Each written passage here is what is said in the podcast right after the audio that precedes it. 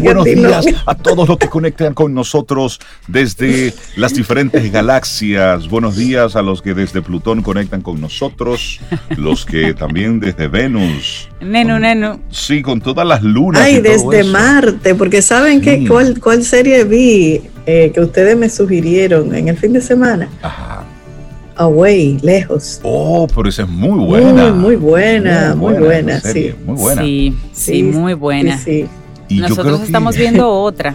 Ay, Dios mío, esa, Sí, esa- esa opinión personal. De, de Richard Ri- Douglas. Richard ha hecho sí. mucho daño. Sí, Tú pero sabes que ponerle a uno 32 tareas ahí.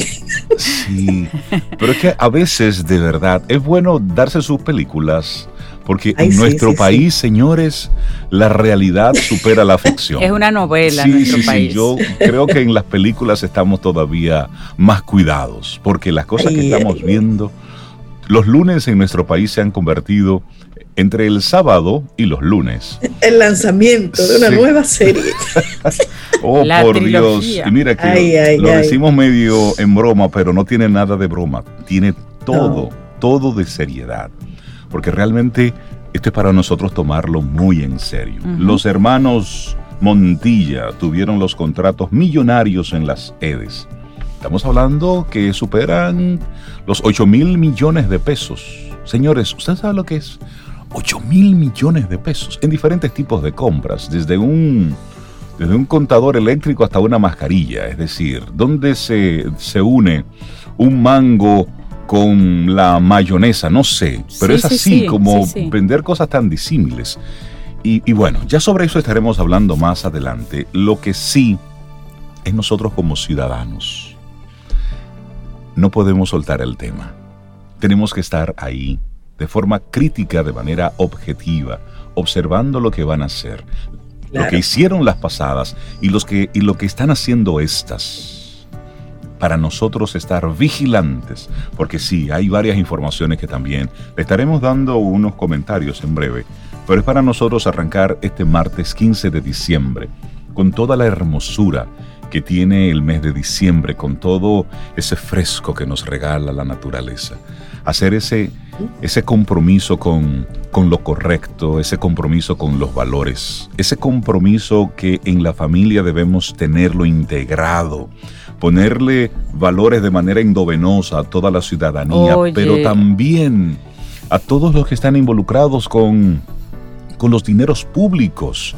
Señores, esto es muy serio, porque alguien, un grupo de personas durante muchos años se han creído que República Dominicana es inagotable, y no es inagotable, todo eso sale de su bolsillo, amigo, amiga, camino al sol oyente, y de mi bolsillo, porque esos son préstamos, son cosas que hay que cubrir. ¿Y cómo se cubre todo eso? Evidentemente, con la parte impositiva. Pero bueno, Arrancamos nuestro programa sobre Cintia con, con buena onda, con buena vibra, mandándole un gran abrazo a todos nuestros amigos Camino al Sol oyentes que en el día de ayer estuvieron muy activos, compartiéndonos Sí. sus mensajes, sus experiencias de este 2020. Así y me es. dijiste todos los piropos que me mandaste, Reinaldo Infante también. Por Sí, yo me supuesto. enteré. Sí, sí, sí, Te yo- dedicamos el programa, So. Ajá, sí, Rey, sobre todo. Con todo el cariño del mundo. Esos informantes tuyos, déjame hablar con ellos. Ah, pero tú sabes. Bueno, y como siempre tenemos un tema que sugerimos, y este tema de verdad, tú que tienes un puesto de poder, tú que tienes que tomar una decisión, este tema del día, la intención se nota. Cuando tú favoreces a alguien con un contrato, cuando tú favoreces a alguien con una decisión, tu intención se nota.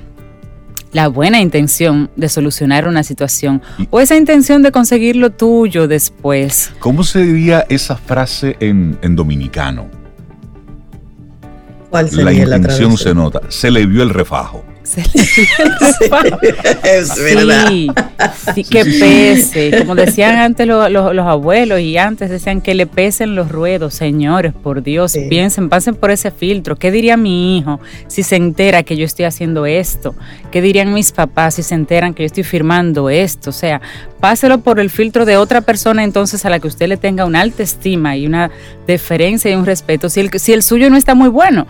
Porque tenemos que, tenemos que hacerlo diferente. ¿Y tú crees que ese filtro no, este- no puede estar muy bueno porque se lo hubieran pasado? Pero bueno, Sí, eso es haciendo un llamado a la atención a los que están, porque ya lo, a lo hecho pecho. Y a lo hecho lo, que lo que necesitamos son consecuencias. Consecuencias. Eso es lo que a lo hecho consecuencias. Recordarle los valores que posiblemente le inculcaron su padre y pasen ese filtro, que lo limpien, tú sabes. Y eso conectarlo sobre con, con la actitud Camino al Sol que te queremos proponer para hoy. Ten ese por qué claro.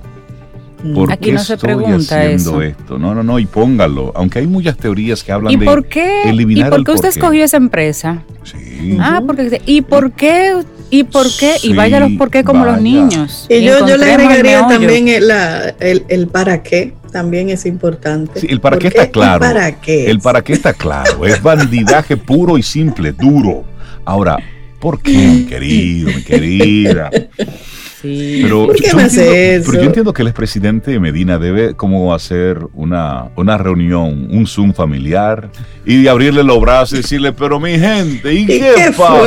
¿Y qué fue? Pero está un poco tarde, yo creo. Por supuesto. Bueno, arrancamos nuestro programa Camino al Sol con buen ánimo, con buena actitud, recordándote el tema del día. La intención se nota y conectémoslo con esa actitud. Ten ese porqué claro. Iniciamos Camino, al Sol. Estás escuchando Camino al Sol.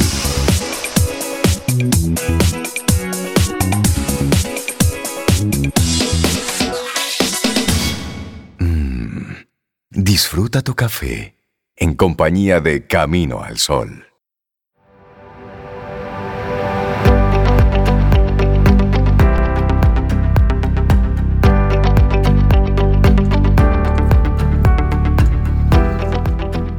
Y sobre la intención también Deepak Chopra tiene su opinión y dice, la intención es el verdadero poder detrás del deseo. Vamos avanzando, esto es Camino al Sol, momento de nosotros, bueno, pues juntos hacer nuestra reflexión para esta mañana. Desde temprano estamos hablando del por qué.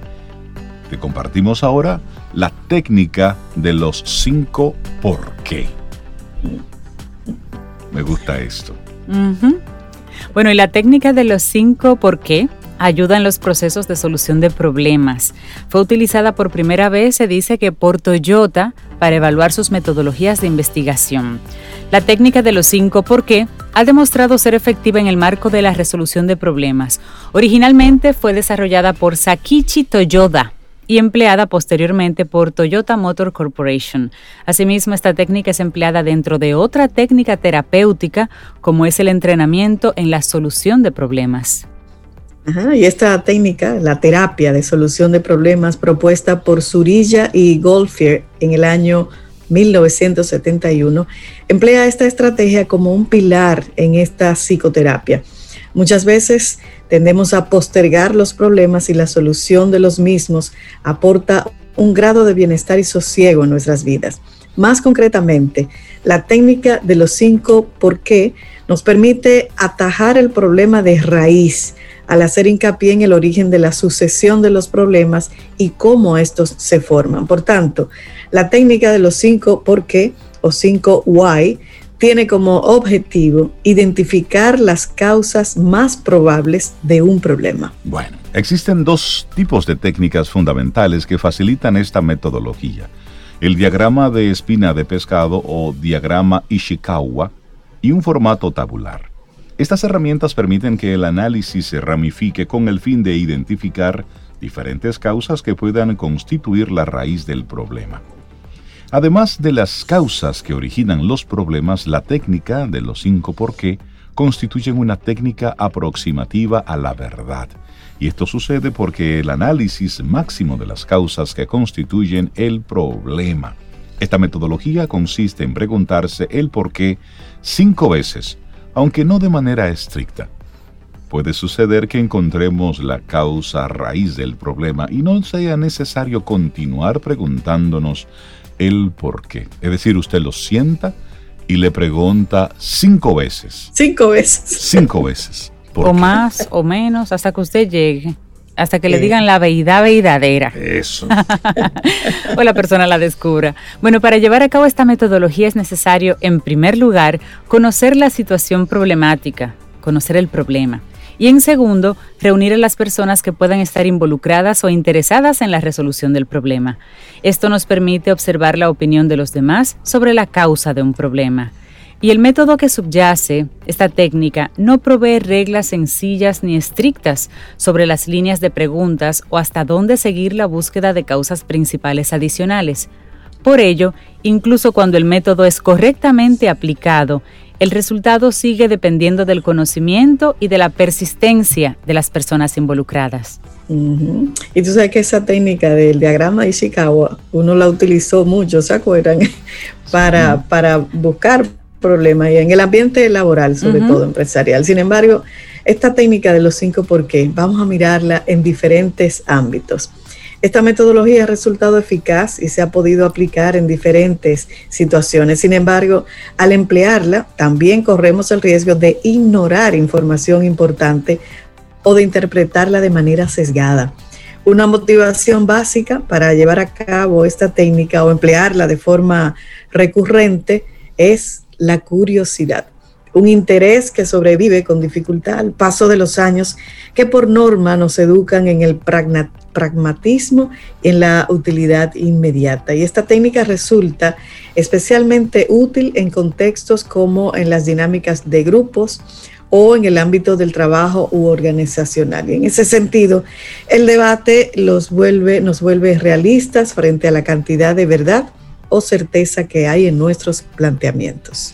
Hablemos de los beneficios de desarrollar esta técnica. La técnica de los cinco por qué supone una ayuda para el pensamiento crítico. Este es un tipo de pensamiento reflexivo que nos incita a no quedarnos con la verdad que se nos presenta, sino de ahondar a las causas que subyacen a algunos problemas. Los beneficios de fomentar este tipo de pensamiento son múltiples. Por mencionar algunos está aumento de la creatividad, refuerza la capacidad de resolución de problemas, aumenta la curiosidad, también fomenta la independencia. Es una práctica polifacética y también constituye una habilidad vital, no solo en el aprendizaje, sino como un instrumento de desarrollo. Además, el efecto iterativo del planteamiento de preguntas está muy ligado al pensamiento lateral. Ese pensamiento lateral, a su vez, que es uno de los pilares de la creatividad en los niños, también en los adultos. Por ello, la interacción, la iteración fomenta la creatividad al hacer uso del mismo. Bueno, en conclusión, esta técnica nos permite conocer la causa de un problema, constituyendo un elemento básico en la metodología de solución de problemas. Se puede utilizar a nivel personal, pero también a nivel organizativo, aportando conocimiento sobre las causas de un problema.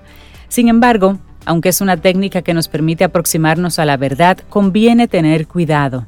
Muchas veces los fenómenos no tienen una única raíz, sino que la realidad de las causas que los constituyen son varias y diversas. Utilizarla como técnica de bolsillo en nuestro día a día ha demostrado tener resultados eficaces, obteniendo resultados válidos y positivos, especialmente si la utilizamos para situaciones poco complejas. Así que gracias Cristina Barreiro, una psicóloga española, que nos trae el día de hoy este tema para considerar la técnica de los cinco por qué. ¿Por qué no hiciste la tarea? ¿Por qué no tenía internet? ¿Por qué no tenía internet? Porque tú no lo pagaste. Ya, hasta ahí se quedó. ahí se acabó la. Dos, dos porqués nada más ahí. ahí. Mira, ahí llegaste, tú ahí resolviste ese. Seguimos. ay, ay, ay. Bueno, después de esta reflexión, ah, darte fue un buen ejemplo, ¿no? ¿Y por qué solo vamos a escuchar esa canción? ¿Y por qué? Ay, porque es una canción hermosa y transmite un mensaje que yo entiendo importante para para este momento y después de esta reflexión. ¿Y por qué tarde. Pero importante. porque me gusta. Ahí va la canción, Francesca. Ancarola se llama. Vida. Música. Noticia. Entretenimiento. Camino al sol.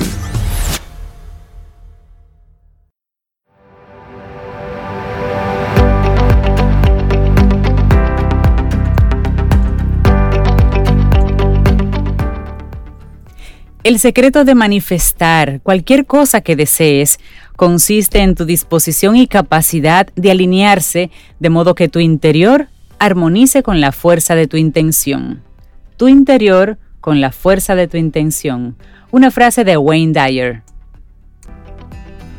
Seguimos avanzando, esto es Camino al Sol a través de estación 97.7 FM y también a través de caminoalsol.do. Nosotros contentísimos dándole los buenos días, la bienvenida a nuestro buen amigo Néstor Esteves, comunicador que comparte con nosotros siempre esos temas vinculados con con el buen hablar, el buen decir y su vinculación con todo lo anteriormente dicho. Buenos días, Néstor, ¿cómo estás? Hola, Néstor. Bueno, cuando, cuando uno está haciendo así, ¿verdad? Es así, es como una especie como casi como de tocar guira con las manos. Y bueno, si se está tocando guira, entonces uno se siente demasiado bien, definitivamente. Qué bueno. Hola, Néstor, bienvenido. Hola, inmenso sumabrazo con ustedes y bueno, por las diversas plataformas con toda a la radio audiencia, que en este caso no es radio audiencia, con toda la audiencia, con, todo, con cada participante, con cada Camino al Sol participante. Voy a seguir posicionando ese término. Vamos a ver si en el 2021 me lo aprueban definitivamente. Vamos allá, ¿eh? Así vamos. Qué bueno que nos encontremos y bueno, pues feliz de, de, que compartamos en esta especie ya de ir como recogiendo lo que queda de este 2020. Eso hace que uno valore no solo el paso del tiempo, no solo lo que uno puede, bueno, pues obtener en ese paso del tiempo, sino cómo uno puede alimentar las relaciones. Hay quien plantea, y yo le creo, que, que, que, más que simples conexiones va a depender de la calidad de esas conexiones. Entonces, si el paso del tiempo lo aprovechamos para alimentar esas conexiones, para fortalecer esas conexiones. Entonces estamos así como sentando las bases y mejorando las estructuras para ese avance, para ese crecimiento que conecta con la felicidad y que conecta con ese, con ese tramo previo a la felicidad que es el bienestar. El, y siempre me encanta separarlo, ese bien estar, es decir, estar bien realmente, que es esa, esa, esa gran aspiración que tenemos todos los seres humanos. Yo creo, Néstor, que en pues este año, como nunca antes, nosotros hemos conectado, hemos aprendido a conectar. Y si no lo hemos hecho por conciencia plena, lo hicimos por necesidad, pura y simple. Eso, total. Así como, un poco casi como a fuerza de gol. Como la mala. Un poco, como si fuese a la mala, ¿verdad? Entonces, ojalá, uno, uno lo pide así vehementemente, ojalá que sí, que hayamos logrado ese aprendizaje y que sirva para aplicar ese aprendizaje, para lo que decíamos, para mejorar. Este tiempo ha sido para eso. Es más, hace un buen tiempo comenzaba, comenzaba la pandemia, debió ser marzo por ahí cuando, cuando conversábamos sobre ese tema.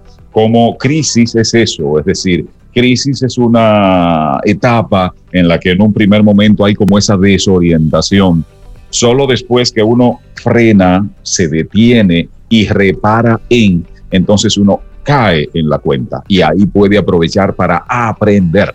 Entonces, dejando atrás la incertidumbre, pasando a ese segundo escalón, que es aprender, se abre esa posibilidad del tercer importante escalón, que es el del crecimiento.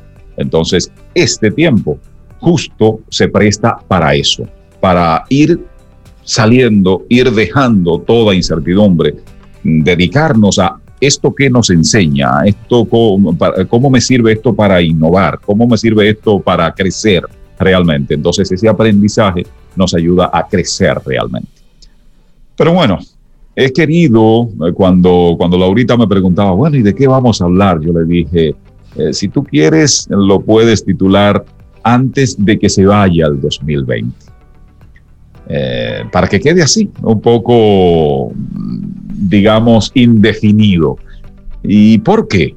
Porque me gustaría aprovechar para que repasemos y repasando en solitario, y ahora qué bueno que lo puedo hacer con ustedes también, eh, me iba muy lejos, muy lejos hacia atrás y recordaba a Esopo.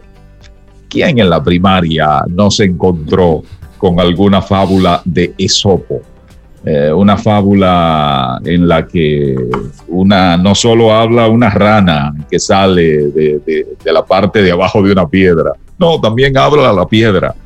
Y además de hablar la rana y hablar la piedra, eh, de repente aparece un pez que habla también y aparece un árbol que habla también. Entonces, ese mundo de fantasía, eh, ese mundo muy vinculado a los primeros años, a la inocencia, a la niñez. Niñez que dolorosamente muchas personas dejan morir. De ahí la invitación a mantener vivo ese niño que debe, ese niño que llevas dentro, esa niña que llevas dentro. Cómo, cómo hace falta que, que, que le mantengamos con vida y mantener con vida al niño o a la niña que llevamos dentro, es eso, es tener la capacidad para fabular, es tener la capacidad para despertar esa creatividad. Concretamente, en esos primeros años, ¿para qué sirven las fábulas? Sirven para analizar. ¿Qué es analizar? Es separar el todo en sus partes, a ver cómo entendemos cada parte así vista de manera sencilla, cómo la entendemos, para que después, cuando llegue el momento de la síntesis, es decir, que podamos reunir todas estas partes del análisis para tener como una especie de conclusión. Para eso sirven las fábulas, para que reflexionemos, sirven para despertar en nosotros la creatividad, para cultivar algo tan importante como la imaginación. Eh, me encanta decir, y de ahí mi, mi afición por la radio, que la radio hace eso, la radio estimula el cerebro porque quien está aparentemente participando de manera pasiva, solo escuchando el mensaje, tiene que imaginar. ¿Y qué es imaginar? Pues un verbo fabuloso, es fabricar las imágenes. Entonces el cerebro nuestro sirve para eso, para que fabriquemos las imágenes. A eso nos ayuda, insisto, en esa primera etapa de la vida, eh, conocer sobre las fábulas, leer sobre las fábulas. Ayuda, insisto, para reflexionar, que nos ayuda a analizar, para despertar la creatividad, para despertar la imaginación. Entonces, digamos que por esa parte, pues, cuán positivo es que trabajemos con temas como fábulas. Ahora, ¿qué ocurre? En la medida que con la adultez vamos dejando morir a ese niño o a esa niña que tenemos dentro, entonces comenzamos, eh, no comenzamos, sino que nos decidimos por una especie de fabular entrecomillado. ¿Cómo? Atribuyendo, eh, porque ¿qué es fábula? Fábula es atribuir eh, habilidades humanas a seres que no son humanos, incluso a objetos. Eso es fabular, sí. Entonces, ¿qué ocurre? Cuando en la adultez ya hemos dejado de lado el niñito o la niñita, entonces comenzamos a atribuir responsabilidades a quienes no la tienen. Y si mencionamos a un pulpo, estamos en una fábula. Debe haber algún personaje de fábula ahí. ¿eh? Eso sirve. De hecho, que se le haya llamado de ese modo al proceso que, que se está viviendo en el ámbito del Ministerio Público, en el ámbito judicial, acá en el país, yo pienso que sirve un poco para despertar esa creatividad y se ha evidenciado. Es decir, la creatividad popular es inmensa y lo que ha salido por ahí desde caricaturistas prestigiosos que tenemos nosotros hasta el público sencillo en torno al tema pulpo. Uf, eso, eso demuestra cuánta, están usando una figura que es más grande. es el calamar gigante. Exactamente. Calamar gigante. Sí, es decir, que lo del el, ya no es pulpo, ya tenemos ahora un calamar gigante. Esas son unas figuras interesantes para observar. Y, eso, con eso me estás llevando a la niñez otra vez, porque yo estoy recordando, recuerden que soy mediterráneo, nací muy lejos de la costa y conocí el mar cuando ya yo tenía que 12 años. Qué lindo de decirlo. Oh, yo soy del Mediterráneo, es decir, yo soy de tierra adentro. De tierra adentro, realmente. Conocí el mar, no sé, sería como a mis 10 años más o menos. ¡Wow! Toda esta agua junta. ¿Qué provocó eso en mí? Que me mostraron un pulpo en, en un libro, lógicamente. Ahora, lo usaron en lenguaje figurado y cada tentáculo del pulpo estaba vinculado a los vicios, eh, a las drogas, al alcohol, a, cada, cada expresión, digamos, dañina de los seres humanos estaba vinculado. Entonces, yo no tenía idea, como fue en lenguaje figurado la primera vez que se me habló de, de, la palabra pulpo, de ese animal, realmente yo los imaginaba gigantes. Yo pensaba que un pulpo era muchísimo más grande que, que una persona. En consecuencia, como que con uno de sus tentáculos, como lo vi la primera vez, pues podía, digamos, envolver a una persona y todo. Entonces se dan cuenta eh, lo, interesante de eso, es decir, conociendo la primera vez aquello en lenguaje figurado, mi imaginación se despertó. Y cuando conocí un pulpo, en realidad yo dije, ah, pero es esta cosita que está aquí, mira cómo es la cosa. Se dan cuenta, es decir, la mente humana es extraordinaria. Pero por eso de tener una mente extraordinaria, muchas veces, aún extraordinaria, la mal usamos. ¿Y por qué digo que la mal usamos? Porque comenzamos, como iba diciendo, a atribuir responsabilidades a quien no la tiene. Y voy concretamente con un tema. Escuchamos decir, y muchas veces hasta nosotros mismos en momentos de cierta inconsciencia, por así decirlo, uff, este año que se vaya, que se lleve todas esas cosas malas y que, wow, este año habría, habrá que borrarlo. Y del 2019 ya hay que pasar al 2021, porque este año no debemos ni contarlo. Entonces, oye, si tú piensas así, eh, tengo dos preguntas eh, para hacerme. ¿Qué? El primero de enero a las 12 y 1 de la mañana ya no habrá COVID. ¿Tú piensas eso? Piénsalo bien. A ver, si es el 2020 el que se va a llevar la pandemia o si es lo que hagamos como seres humanos que nos va a llevar a una nueva etapa. Entonces, solo lo dejo así como de tarea para pensarlo. Sí. Y una, es más, otra pregunta para unirla con esa. Lo que ocurre, ¿depende del tiempo o depende de lo que tú y yo hagamos durante pasa ese tiempo? Piénsalo bien, piénsalo bien. Yo pienso que depende de lo segundo, ¿verdad? No es del tiempo. Ok, el tiempo lo necesitamos.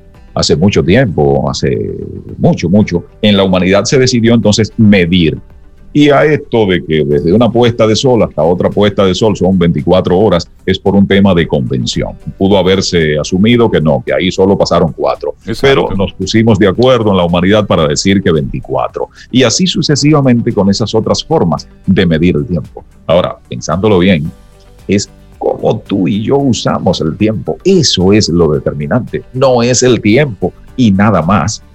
Y esto quiero fortalecerlo con tres planteamientos. Hay un primer planteamiento. ¿Qué es lo que pasa? No es por desearlo que el tiempo se va, que el tiempo pasa más rápido o que el tiempo dura más. Todo lo contrario. Y ahí viene un término muy socorrido, muy abundante en la prensa. El asunto termina siendo de percepción. Es decir, eh, y mi difunto padre, que no sabía ni siquiera escribir su nombre, lo explicaba maravillosamente bien. Él decía, dice, mira, trabajando a pleno sol, da la impresión de que el tiempo no pasa. Sí. Ahora, al lado de tu amada, oye, pero qué rápido se va el tiempo. Con esas expresiones, con esos términos, lo explicaba mi padre, que insisto, ni siquiera sabía, ni siquiera poner las iniciales. Entonces, ten eso eh, bien claro. No es por desear lo que se va el tiempo. Da la impresión de lo contrario, que cuando tú quieres que pase rápidamente, como que entonces se alarga. Pero no, el tiempo va y va a su ritmo. Es un, es un primer aspecto a tomar en cuenta. Un segundo aspecto. ¿Qué es lo que pasa? El tiempo que no se aprovecha, sencillamente se va. Pasa como quiera, aunque tú no lo aproveches, se, va. Se va. Y lo peor, no hay forma de recuperarlo. No, se no la hay, no la hay forma de recuperarlo. ¿Qué es lo que queda? Lo que queda es la posibilidad de que si tú aprendiste que aquel tiempo se te fue y no lo aprovechaste adecuadamente, tú puedas entonces usar mejor el tiempo que te queda después. Ahora, ¿cuánto te queda? tú sabes cuánto tiempo te queda. Yo ando regalando par de años a mis amigos más jóvenes y ninguno lo quiere. Y yo les estoy regalando tiempo. O mejor dicho, quiero comprar tiempo, no sé. Y nadie quiere. en oferta, dos por uno. Hay, una película. Eh, hay una película, creo que es con, con Justin Timberlake. Ah, sí, en la que, tú compras tiempo. La moneda es el tiempo y lo que tú compras es tiempo. Y es una analogía bien interesante de eso que tú planteas. Y cuando tú te haces la pregunta, ok, ¿y si el tiempo pudiera ser una moneda de intercambio. In time, si lo quieres y almacenarlo, que yo pueda almacenarlo. ¿eh? Y en la película hay un banco de tiempo, donde tú vas y haces una especie de recarga de tiempo. Es una película de hace unos cuantos años, pero es bien interesante la, la analogía. Es del 2011 se llama a sí mismo In Time. Es una de, esas, de esas películas que toman esas, esas figuras como la que te estás haciendo hoy, Néstor, y nos pone realmente a pensar. Justamente. Sí. Justamente, es decir, ojalá que sí, que eso se diera, que pudiéramos comprar tiempo y que uno pudiera, eh, pudiera decir, no, mira, yo voy a comprar y voy a vivir 10 años más. Déjame comprar 10 años. Esa, voy a comprar 10 años. Eso sería fantástico. Y como compré esos 10 años, entonces voy a rejuvenecer ahora y voy a volver 10 años atrás. Silvio tiene por ahí una, un tema que hace alusión a eso con 10 años de menos. Pero bueno, la especialista acá en el tema de la música es Sobe, entonces yo voy a dejar ese tema ahí. Voy, con, el, con el tercer elemento. Recuerden aquel primero, no es por desearlo, que el tiempo pasa o que el tiempo se detiene. El, segundo, el tiempo que pasó, sencillamente pasó. Solo nos queda la posibilidad de usar mejor el tiempo que tendremos un poco más adelante. Y lo tercero es, como el tiempo no se detiene, como el tiempo va pasando, lo único que nos queda como llavecita es planificar. Planificar. ¿Para qué? Justo para lo que eh, planteaba en el, en, el, segundo momento. Eh, planificar significa decidir cómo voy a usar el tiempo que viene, el tiempo que tendré en lo adelante. Ok, están las eventualidades, está los imprevistos, está todo eso. Ahora, ¿qué es lo que ocurre? Entre no planificar y planificar, parece que lo segundo es lo más ventajoso, porque lo otro te lleva a cualquier sitio. Y a cualquier sitio, pues llegaste. Y bien, no hay ni siquiera modo de medir. ¿Está bien que me haya pasado esto o está mal que me haya pasado esto? No, sencillamente te ha pasado y no está ni bien ni mal porque tú no previste nada. Y como no previste nada, significa que no tenías un norte, no tenías claro el hacia dónde ir. Ahora, en cuanto a planificar, hay algo que, que quiero acotar para que nos quede como claro. Existe la costumbre de hacer una lista lista, lista, lista, lista, lista, y después le va pasando como rayita de cotejo. Eso, digamos que como intento, está bien. Ahora, eso no es exactamente planificar, porque planificar es tomar ahora la decisión de lo que yo quiero que ocurra después. Y como quiero que ocurra algo después, me voy organizando para preparar el ambiente de modo tal que eso ocurra.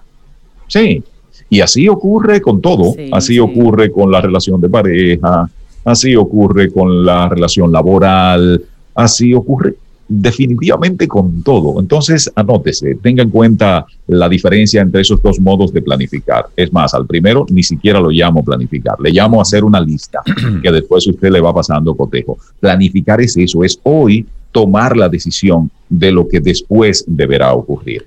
¿Y por qué esto? Porque lo del tiempo sigue siendo un tema complejo y esto nos llevaría a unas raíces filosóficas, pero no, ya tenemos acá en el programa quien habla de filosofía, entonces no voy para allá. Eh, yo, eh, dama, no, no, no. Eh, le dejamos eso a la dama, cada quien en, su ámbito. Si nos metiésemos a filosofar, llegaríamos a la conclusión de que el tiempo ni siquiera existe, pero insisto, no voy con él, no voy, no voy con el tema. Sí, no hemos tomado el café suficiente para eso. algo, algo sí debe quedar claro el pasado ya pasó. Dicen por ahí alguien que desprestigia al pasado, dice, el pasado solo sirve para revolcarse. Yo creo que para esto nos queda el 2020 y creo que quedará en nuestra memoria. Espero que en la, en la de muchos, de cómo este año 2020 vino con muchos aprendizajes. Cada tiempo que pasa eh, nos deja una serie de enseñanzas. Este año en particular, pues hay una serie de enseñanzas a nivel global, porque por primera vez en la historia, por lo menos en la historia moderna, algo impacta a todo el mundo al mismo tiempo. Y todos por primera vez en este tiempo moderno, pues tuvimos todos que mirar hacia el mismo lugar. De diferentes formas miramos, pero hacia el mismo lugar. Y creo que en estas palabras finales de, de, de, Néstor, pues sí, valorar el tiempo. Néstor, nosotros agradecerte todo este año en el que nos has compartido tantos temas interesantes. Desearte felices fiestas y que nosotros podamos contar contigo de nuevo en el 2021, ofreciendo, como lo haces cada, el último, la tercer, el, tercer, martes. De cada mes tenerte con nosotros para compartir esos temas que nos ponen la vida en perspectiva, porque al final de eso se trata. Para mí un honor altísimo cultivar la amistad con ustedes, eh, compartir los valores, eh, que podamos hacer eso en un programa como Camino al Sol, con, con cada radio participante, con cada Camino al Sol participante, que es un público definitivamente diferente. Es un público que nos dice que sí, que la esperanza sigue, que la esperanza se mantiene y que de verdad hay quien sigue prefiriendo lo que suma y lo que multiplica y lo que, siguiendo en el ámbito matemático, lo que potencializa eh, incluso en lugar de aquel público que anda prefiriendo lo que destruye, lo que anda denostando, hay quien prefiere aportar, hay quien prefiere agregar, agregar valor realmente. Claro. Entonces eso, eso es. una altísima satisfacción que yo celebro y ese es un modo de celebrar Navidad, aunque no sea diciembre, de celebrar Navidad de cualquier modo. Por eso yo lo celebro grandemente y mm, eh, insisto con mi planteamiento. Eso que pasó, el pasado sirve para eso, para recordarlo en la medida que nos enseña cómo actuar mejor en nuestro presente, Buenísimo. de cara al futuro. ¿Y qué particularidad tiene el futuro? Y ya con esto voy concluyendo. El futuro, alguien lo ve como eso muy lejano, pero no, el futuro va a llegar no antes que termine este programa, no, el futuro va a llegar antes de que termine este segmento. Inmenso abrazo, linda Navidad y que tengamos un extraordinario 2021 Gracias, y un futuro que comienza ahora. Y lo vamos a planificar. Néstor, un gran abrazo. Gracias, Felices Ernesto, un abrazo. Feliz Navidad. Gracias. Arroba Néstor Esteves. Nos encontramos. Sí. Ten un buen día, un buen despertar. Hola. Esto es Camino al Sol. Camino al Sol.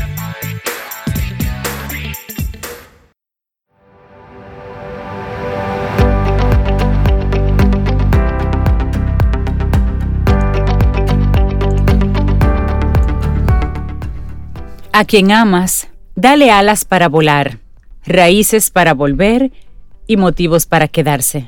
Una frase anónima, pero muy hermosa. Yo pudiera modificar esa frase. A ver. Está muy linda, no la vayas a dañar. A quien amas, Ajá. regálale un bello bocadito. Ay, qué Uri. fino tú dices. Sí, sí, a quien tú amas, a las comelonas nos va bien con esa frase. Sí, queremos pedirle disculpas a nuestros amigos Camino al Sol oyentes. Esto debemos hacerlo público y hacer una especie de mea culpa. Tuvimos hoy un- eh, en este momento un break de comerciales un poquitito largo.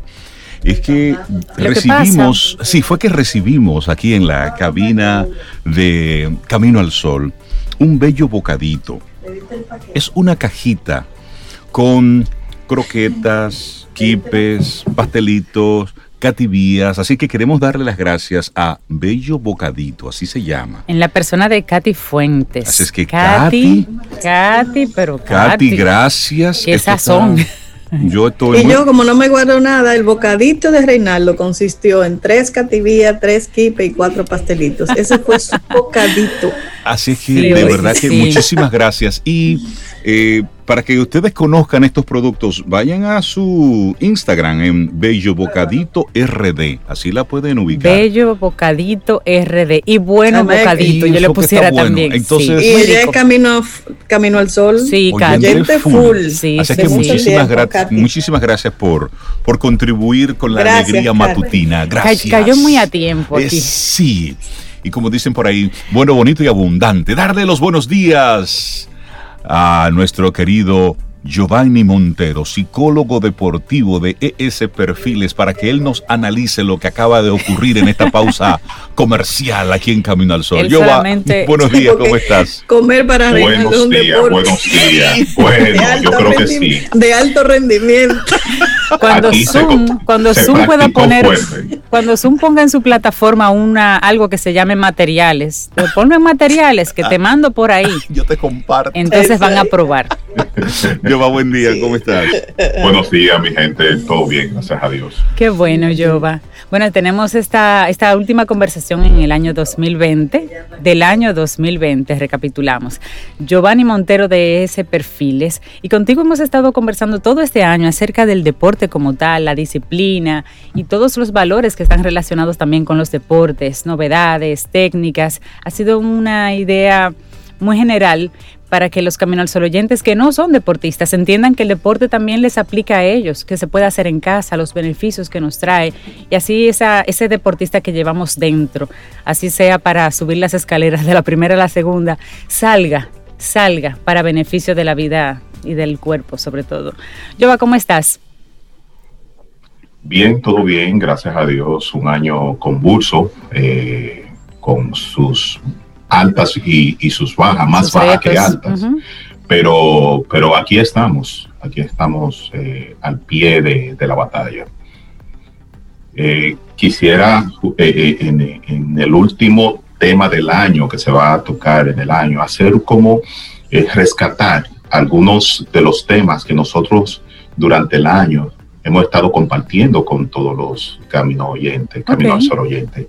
Y se hace necesario porque ya al final de año tenemos que rescatar aquellas cosas que realmente pudiéramos utilizar eh, de cara a, un nuevo inicio de, otro año, de, que las cosas independientemente si van, si se van a quedar como, como, como están durante algún tiempo, simplemente va a venir un cambio con, la finalización del año, entonces estar preparado y utilizar esas herramientas que nosotros muchas veces guardamos, pero no sabemos que la tenemos, ni que la, ni que la manejamos y que son necesarias para utilizarla ya en, lo que, en las cosas que, vamos a enfrentar en nuestro camino. Así es. Entonces, eh, recuerden muy bien que, que, en un momento nosotros trabajamos sobre los patrones eh, de pensamientos distorsionados, eh, que no son más que aquellos pensamientos que la misma persona provoca sobre su experiencia y lo ve de una manera muy particular. Eh, también tocamos la parte de los, de los valores deportivos, de, de, las escalas deportivas, que muy bien en ese programa, recuerdo que, que Cintia hizo un aporte sumamente interesante de por qué no utilizar eh, ese listado de valores deportivos en el contexto familiar para determinar y como padres y, y, como hijos entender cuál es mi actitud frente a las situaciones o cómo yo estoy viendo la vida. Entonces es importante rescatar eso, y utilizarlo. Eh, también hablamos de los esquemas y, el auto, eh, la autoidentificación del individuo en frente a los, a los retos que se está, que se está poniendo en la vida, lo, que está enfrentando. Entonces, es importante de que nosotros rescatemos esto, lo, lo, limpiemos un poquito y veamos la utilidad de cada uno de ellos en este momento ahora. Eh, este fin de semana yo tuve una experiencia sumamente eh, gratificante. Eh, tuve la oportunidad de trabajar con un atleta de alto rendimiento que al final, al final, yo aprendí mucho más de lo que le pude enseñar a este atleta. aquí en Santo Domingo se celebró el M15, que es un torneo internacional de tenis, profesional de tenis, donde estaban eh, atletas eh, del tenis que realmente están rankeados en el mundo.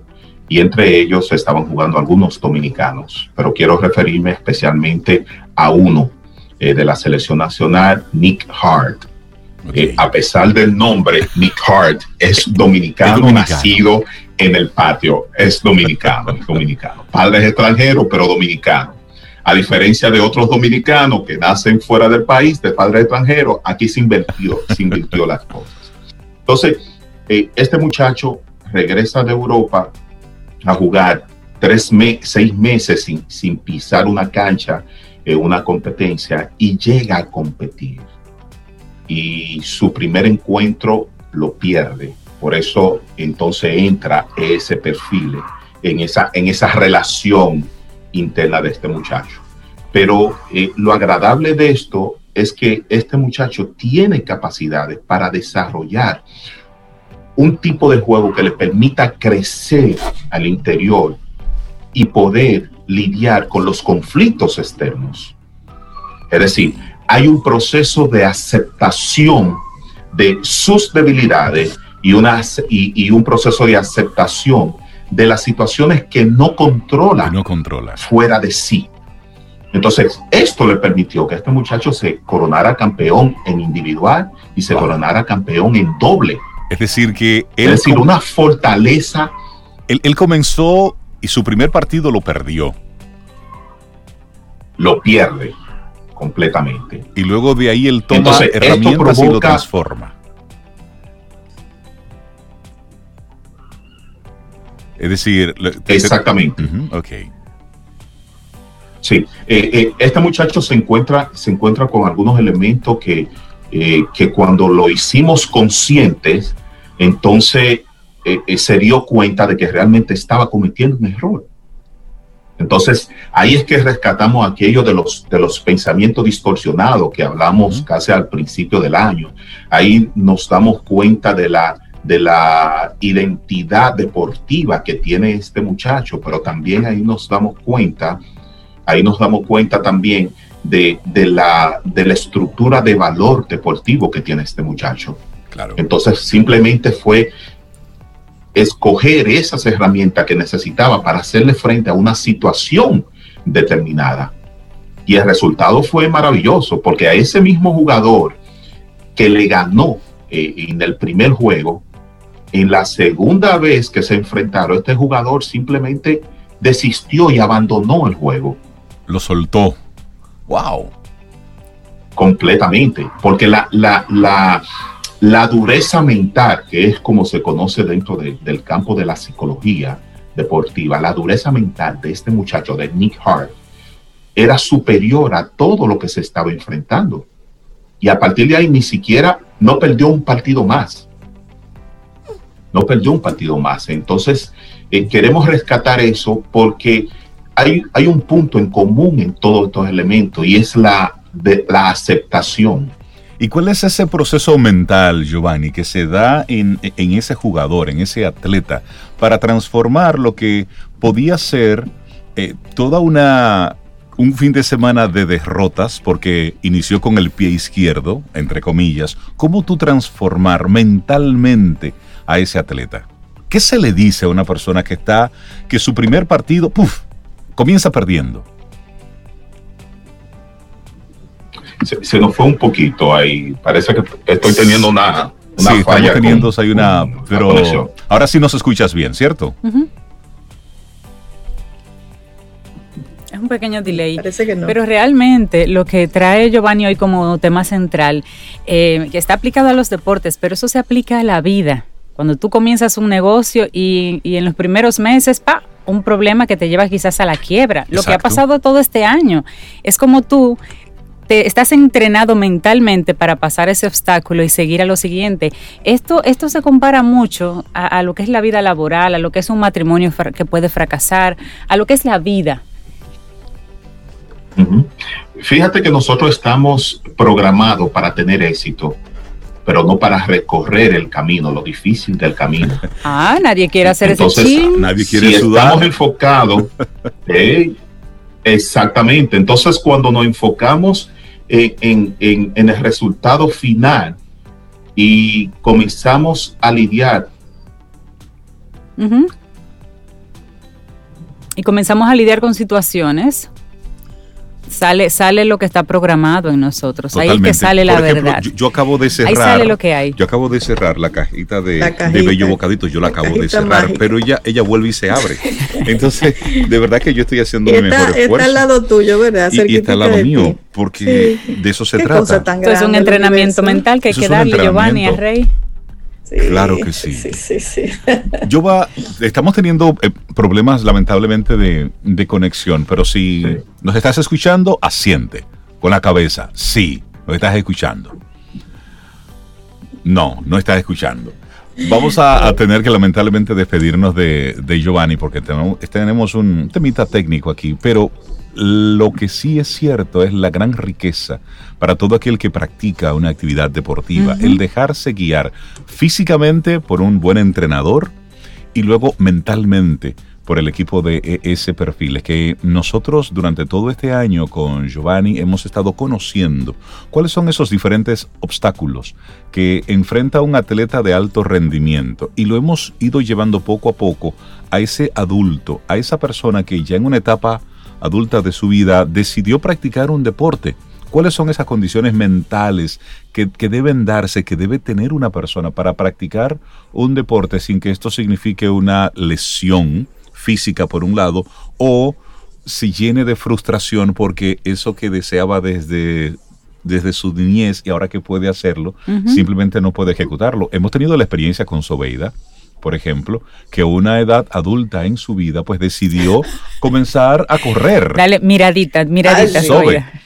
Y, todas las cosas sobre que tú has tenido que ir enfrentando, que has tenido que ir sorteando en esta época de pandemia, por ejemplo. Sí, y siempre con uno mismo, siempre, siempre, ese, ese enfrentamiento, esos, esos pensamientos distorsionantes, como dice Giovanni, esos pensamientos limitantes, es con uno mismo, siempre, y esa es mi lucha constante. Y no lucha, es mi, mi situación constante y me encanta como el desafío cada día. Así, es. Mira, uno de los elementos principales que los atletas enfrentan en su vida es, el conflicto consigo mismo. Eh, y no se dan cuenta y entiende que cuando tiene una situación externa a él, entonces esa persona simplemente quiere evitar de que él alcance su, meta. Eh, yo tengo historias bellísimas de, de clientes, de deportistas que han podido sortear y han podido manejar esa crisis con, consigo mismo, esos conflictos. Por ejemplo, eh, Alejandra Ibar. Alejandra Ibar, eh, nadadora eh, paralímpica, viene desde toda su vida de, con personas, de decirle personas que ella no puede, de, que le digan que no, a obtener la primera medalla panamericana en unos Juegos eh, Paralímpicos. Paralímpicos, sí. Eso, eso, eso es increíble, eso es, es notable. Eh, y eso es para que nosotros podamos ver que uno de los primeros procesos que tenemos que hacer en nuestra vida, ya sea dentro del deporte o fuera de este, es aceptación. Aceptación. Nosotros tenemos una manera natural, negativa de bloquear las deficiencias y, las debilidades que tenemos, porque no las queremos tocar, porque nos da vergüenza, porque no nos queremos enfrentar a eso, porque es oscuro, porque es amargo para nosotros, pero que es necesario para entonces nosotros poder enfrentar aquellas cosas que sí podemos controlar. Entonces ese nivel de aceptación eh, es importantísimo para que los atletas y las personas que estén relacionadas a los deportes y las personas que no practican deportes y aquellas que, que comen como deporte, entonces aceptar cuáles son sus condiciones. ¿Por qué él te miró a ti? No sé, no sé.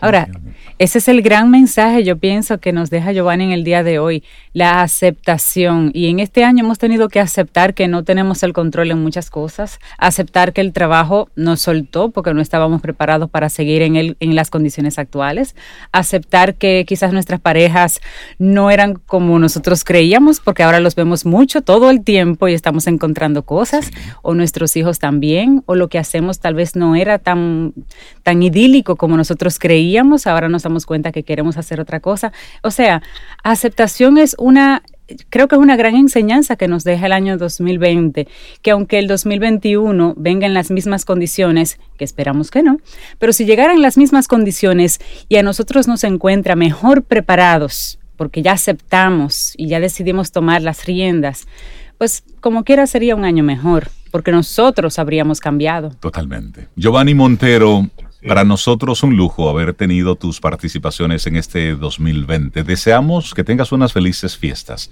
y que en el 2021 podamos seguir contando con contigo y todo tu conocimiento dispuesto como siempre para todos nuestros amigos Camino al Sol oyentes. Muchísimas gracias, Jova.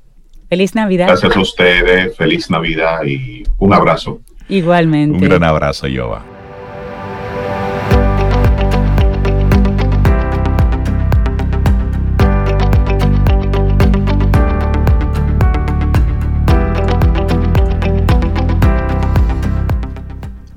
La acción más pequeña vale más que la intención más grande. Una frase de Jiddu Krishnamurti. Seguimos avanzando. Esto es Camino al Sol a través de estación 97.7 FM. Y nosotros le mandamos un gran abrazo a todos nuestros amigos Camino al Sol oyentes, esos que a través del 849-785-1110 conectan con nosotros, nos envían fotografías, sus comentarios, sus pensamientos, su buena vibra, sus fotos por ahí. Muchas gracias por ello.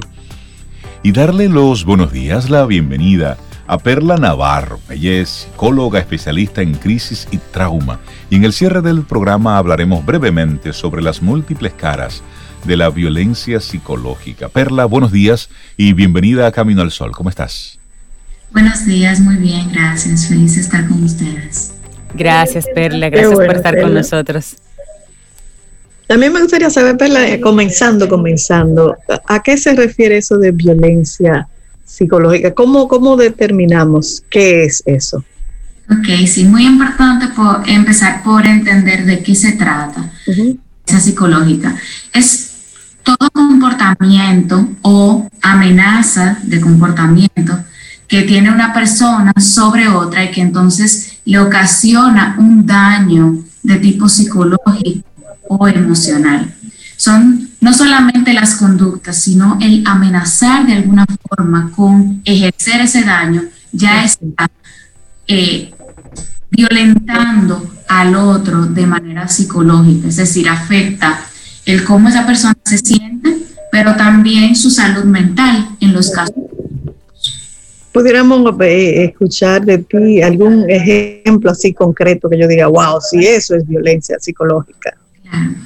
Eh, bueno, hay muchas formas, algunas son muy sutiles y por identificarlas y otras son más abiertas y eh, pues el daño que ocasiona de manera inmediata como que llama la atención a la persona y te hace poder identificarlo.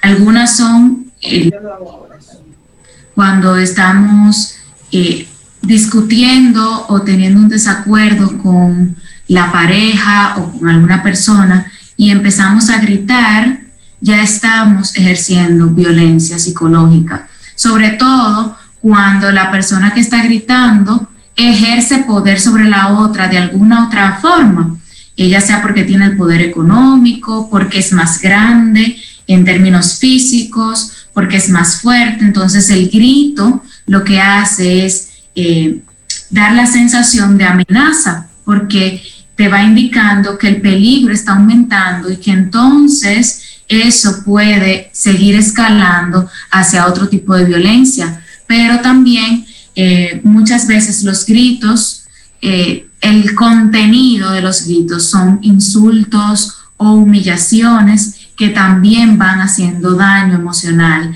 a la persona que lo recibe.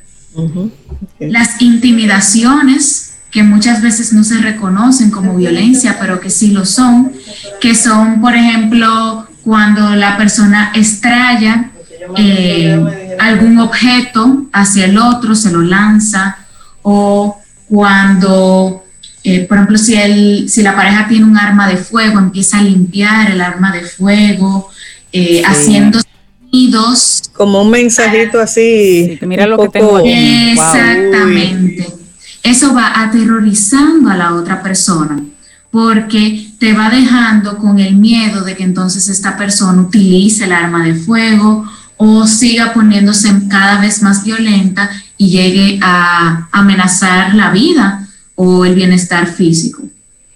Perla, en todo este año que hemos estado tan confinados en todo el mundo, eh, ha sido un tema recurrente y de mucho interés eh, mundial la salud mental. El hecho de que las personas ahora pasan más tiempo en casa y ahí pueden desatarse situaciones que normalmente en periodos eh, en donde conviven por periodos más cortos, pues no se daban. Una persona que ejerce violencia psicológica en otro, en este proceso de confinamiento, Puede ser porque la persona en sí ya era una persona violenta, simplemente no se habían dado las condiciones, o una persona tranquila, normal, puede desarrollarla como consecuencia de un confinamiento. Okay.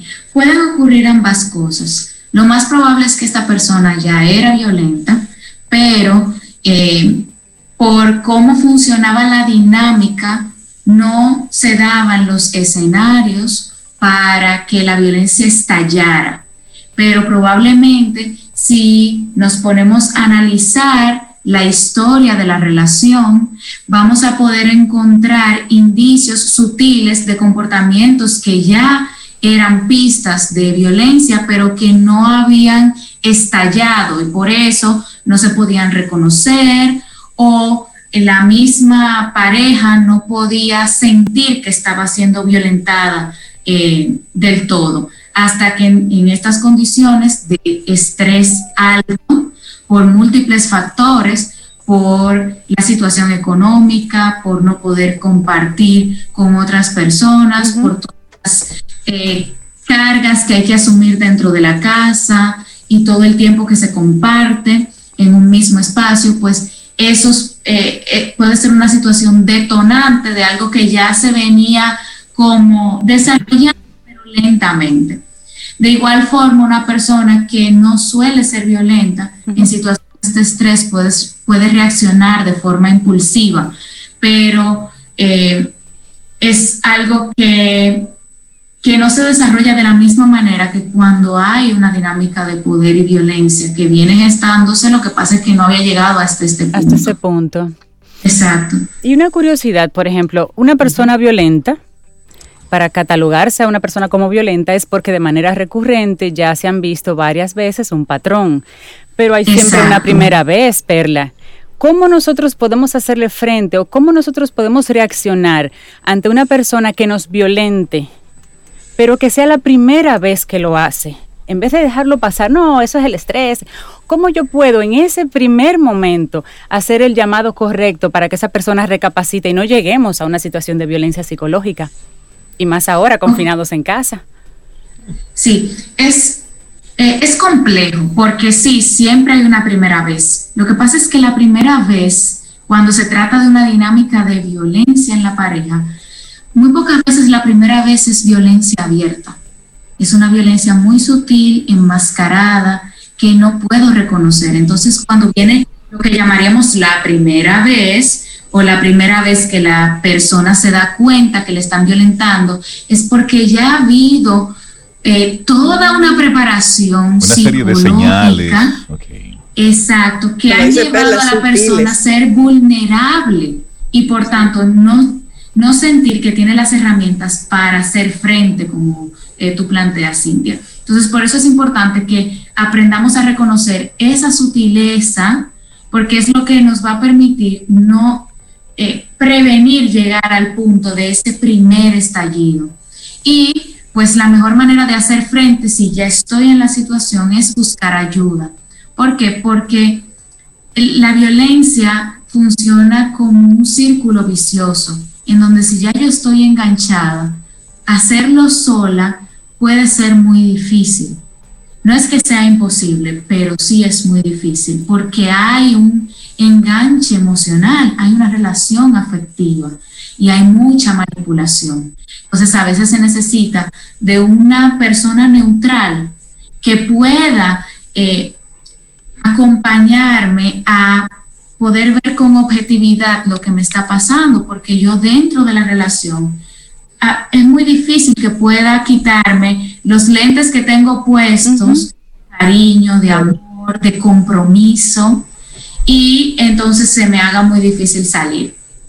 Pero la ayuda profesional eh, le brinda a la persona primero un espacio para poder regularse emocionalmente, porque vivir en una situación de violencia tiene efectos a nivel psicológico de eh, dificultades eh, como trastornos de ansiedad, dificultades en el estado de ánimo, que entonces no permiten tener un espacio mental para trabajar en cómo afronto o tomar las decisiones que tenga que tomar. Entonces, eh, la ayuda profesional muchas veces inicia por ahí, por tú tener ese espacio de tranquilidad para poder pensar con claridad y también pues brindarle a la persona estrategias para poner los límites que sean necesarios según su situación, porque la situación de cada quien va a ser distinta, el nivel de riesgo es distinto y por tanto las estrategias van a ser diferentes. En algunos casos se podrán utilizar algunas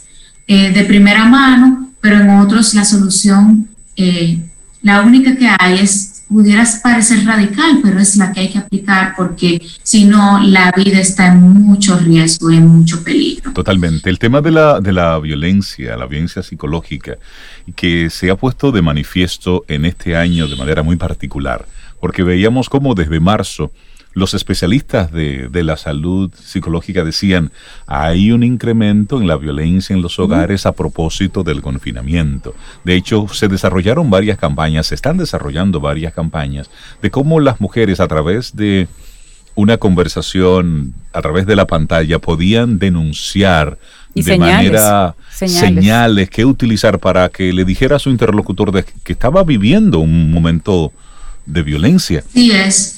Así es, y, fue, es muy importante esto porque lo que nosotros hemos estado viviendo, ese aislamiento, es una de las estrategias principales de violencia psicológica. de un aislamiento del entorno social, claro. Exacto, el agresor intenta aislar totalmente a la persona de sus redes de apoyo. Y en este caso, hemos, se nos ha impuesto por necesidad.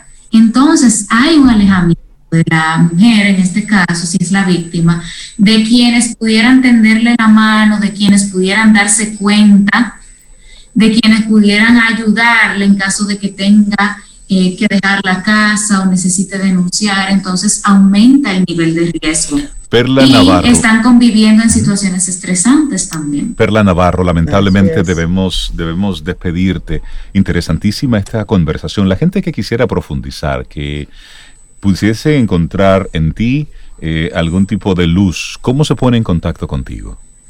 Sí, a través de nuestras redes sociales, eh, tanto las del centro, que es arroba psicológicamente en Instagram, y pues la mía de manera particular, que es arroba perla navarro vázquez, siempre estamos ofreciendo información clara, corta, sobre diversos temas de salud mental, pero también sobre violencia. Y allá en el centro, pues... Eh, somos varios especialistas que trabajamos con violencia, que trabajamos con situaciones traumáticas y que pudiéramos brindarles ayuda. Muchísimas gracias, Perla. Una, te voy a hacer una última pregunta. No quiero respuesta de tu parte en este momento, solo para, solo para que te la lleves a tu casa para un próximo programa. Si te dan avena todas las noches, ¿se puede considerar eso violencia?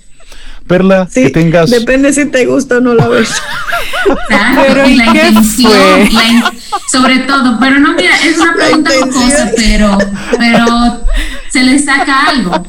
Sobre todo la intención. En la intención de salud. Perla, que tengas felices fiestas. Cuídate mucho. Un abrazo. Igualmente. Un abrazo. Ahí explican los cinco por qué. ¿Y por qué tú me das avena? ¿Por qué? ¿Y por qué? Porque en el día, mira cómo se comen cajitas de cositas ricas. Entonces, en la noche. Ah, eres tú, ¿eh? le sale suave. ay, sí. Señores, que tengamos un día preciosísimo. Es martes, estamos a 15 de diciembre. Mañana, miércoles, y el universo sigue conspirando. Si usted quiere, si nosotros estamos aquí, tendremos un nuevo camino al sol y reiteramos nuestro agradecimiento a Bello Bocadito. Ay, sí, arroba Bello Bocadito RD. Y bueno, Katy Fuentes, muchísimas gracias, Katy, por ese hermoso detalle, ese rico detalle. Eso es un acto de amor. Señores, que tengamos un día preciosísimo.